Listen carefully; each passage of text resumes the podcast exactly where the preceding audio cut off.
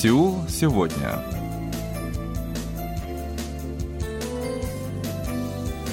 Здравствуйте, уважаемые радиослушатели! В эфире очередной выпуск передачи «Сеул сегодня», в которой мы знакомим вас с жизнью корейцев и событиями, происходящими в Корее. У микрофона Джонни, за режиссерским пультом Аня.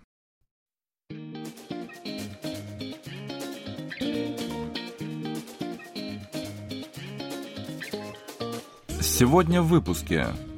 Столичные власти продвигают проект Сеульского порта.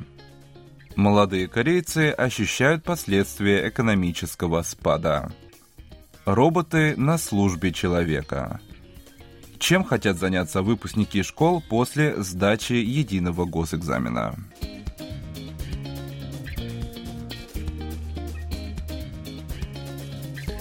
Мэрия Сеула возобновляет работу по реализации проекта создания Сеульского порта. Он будет выполнять роль международного терминала на водном пути, который соединяет реку Ханган, проходящую через столицу, и судоходный путь Кёнгин-Ара, протянувшийся от моста Хэнджудэгё в устье реки до Желтого моря. У проекта есть как сторонники, которые считают его перспективным, так и противники, выражающие опасения по вопросу безопасности и возможного ущерба экологии.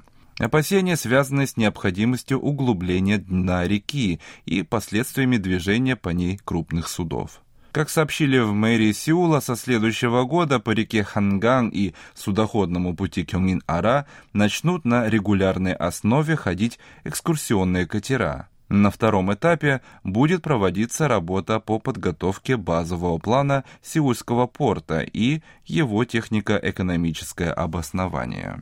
Изначально данный проект продвигал еще в 2010 году мэр Сеула У Сехун, но в 2012 мэром стал Пак Вон Сун, при котором проект был свернут как бесперспективный. Когда О Сеун вновь стал мэром столицы, он решил вернуться к проекту на том основании, что Сеульский порт позволит реализовать потенциал реки Ханган. По сути, работа уже началась. С этого года по реке Ханган и судоходному пути Кёнгин-Ара в тестовом режиме курсируют экскурсионные катера.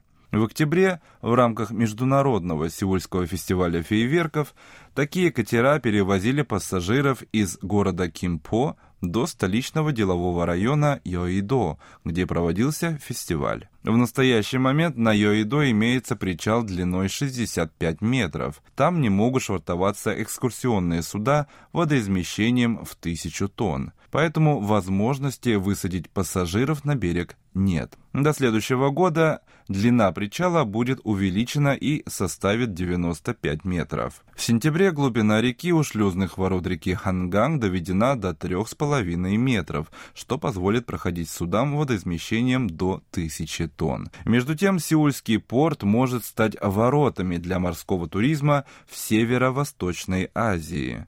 Для этого там будет налажена система таможенного, иммиграционного и карантинного контроля. Мэрия намерена привлечь частный капитал для создания специальной зоны, включающей международную финансовую зону, международный конференц-зал, надводный отель и другую инфраструктуру, в том числе туристические объекты. Однако в некоторых кругах все еще высказываются опасения по поводу оправданности столь масштабного проекта. На создание судоходного пути Кёнгин-Ара, который соединяет Кимпу и Инчон, было потрачено 2 миллиарда долларов, но показатели созданной инфраструктуры оказались значительно ниже ожиданий. Эксперты подвергли проект жесткой критике, отмечая бесполезную растрату госбюджета.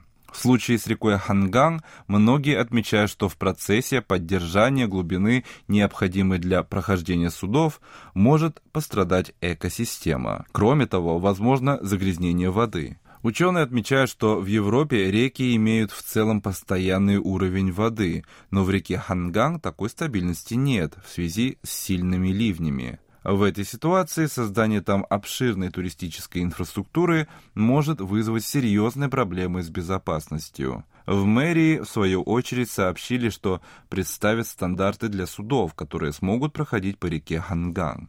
Кроме того, в следующем году будут рассмотрены меры по обеспечению экономического эффекта проекта, а также его возможное влияние на экологию.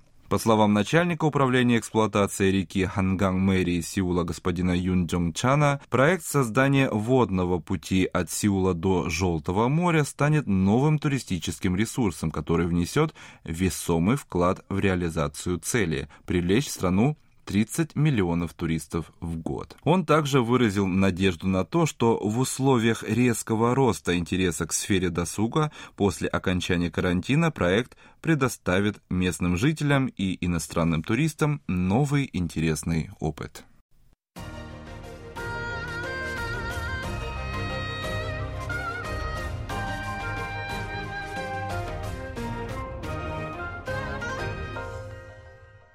KBS World Radio. В последнее время мировая экономика столкнулась с нестабильностью. Не осталась в стороне и южнокорейская экономика. Правительство в целом пока справляется с кризисом, но население все же ощущает ухудшение условий жизни. При этом наиболее уязвимыми оказались представители молодежи. По данным Федерации корейских промышленников, представленным 15 ноября, в первой половине этого года индекс ощущаемого экономического бремени оказался наиболее высоким среди молодежи в возрасте до 30 лет, составив 25,1 пункта.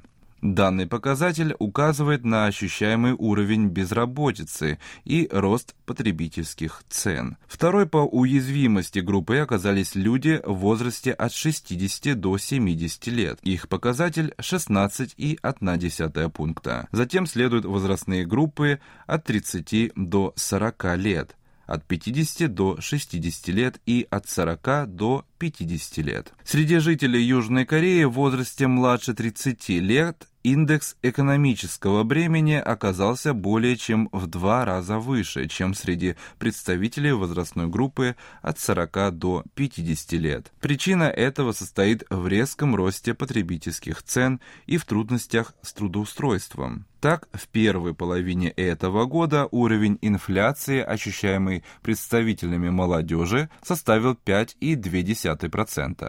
Это в 10 раз больше, чем в 2019 году до начала пандемии коронавируса. Более сложное положение молодежи по сравнению с другими возрастными группами связано с тем, что инфляция сказалась в основном на стоимости транспортных услуг, ценах в ресторанах и отелях, а также на продукты питания. Непростая ситуация сложилась и на рынке труда. Уровень безработицы, ощущаемый молодежью, составил почти 20%. В период с 2017 по 2020 год в Южной Корее вузы окончили 2 миллиона 234 тысячи человек. Однако за тот же период в стране появилось лишь 1 миллион 264 тысячи рабочих мест для людей с высшим образованием, то есть вдвое меньше, чем выпускников. Эксперты отмечают, что если вслед за повышением учетной ставки Банка Кореи вырастут и ставки по кредитам, то это ударит по финансовому положению молодежи.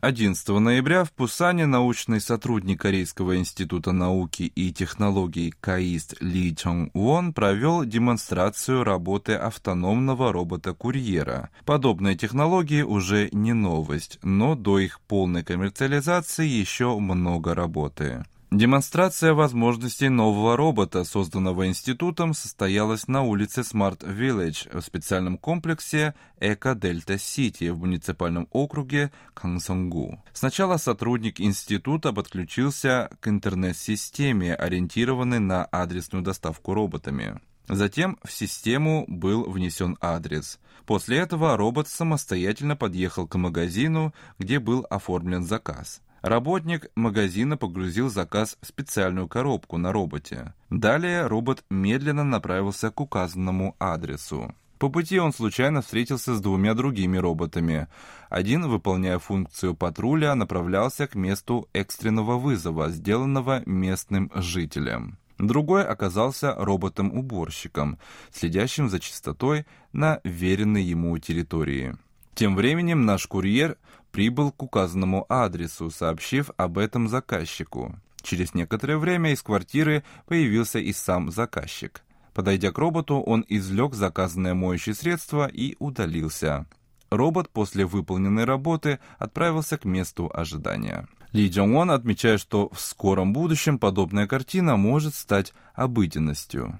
Технология робота-курьера может помочь тем, кто не может свободно передвигаться, то есть пожилым людям, инвалидам, тем, кто проходит лечение и ограничен в передвижении. В таких услугах нуждаются и молодые родители, которые часто не могут покинуть дом из-за наличия малолетних детей. Кроме того, в условиях пандемии вырос спрос на бесконтактную доставку бытовых товаров. Основой технологии робота-курьера является применением базы адресных данных для выстраивания маршрута. Адресная система, созданная Министерством административного управления и безопасности, доступна всем, поэтому коммерциализация проекта автономного робота-курьера вполне осуществима. Уже сегодня в ресторанах можно увидеть роботов-официантов, но на улицах технология пока не реализована из-за проблемы с безопасностью. Для исправления ситуации объединили усилия Министерства административного управления и безопасности, Корейская корпорация информации о сухопутных территориях, Корейская корпорация водных ресурсов и Корейский институт науки и технологий КАИСТ. Уже сейчас робот-курьер тестируется в четырех местах, в трех крупных вузах в Тэджоне, Сеуле, Инчоне, а также в Эко-Дельта-Сити в Пусане. Это единственная в стране зона реального применения концепции умного города, в котором живут обычные люди, 56 семей, отобранных на конкурсной основе. Для коммерциализации роботов необходима законодательная база. Это, в свою очередь, требует гарантий, безопасной эксплуатации роботов в обычных условиях городской среды, подразумевающей загруженные автодороги и передвижение среди множества людей. Работа в этом направлении, как мы видим, активно идет.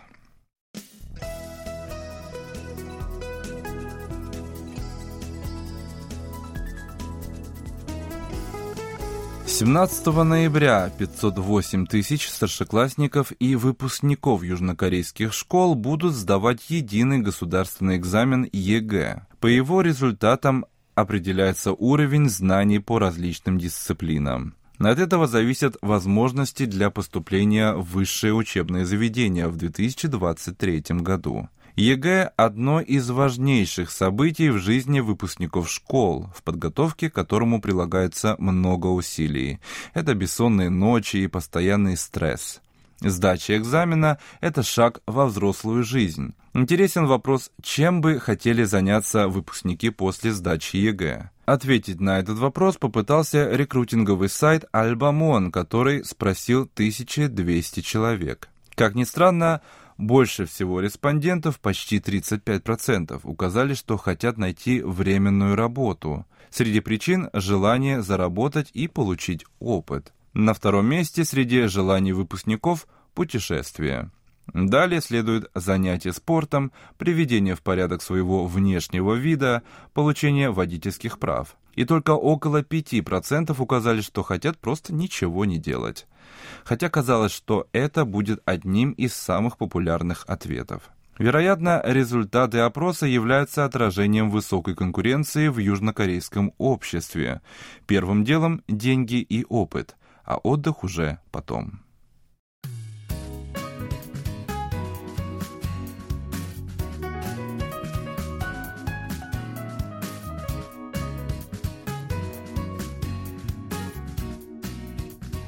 На этом у меня сегодня все. Спасибо за внимание. Оставайтесь с нами.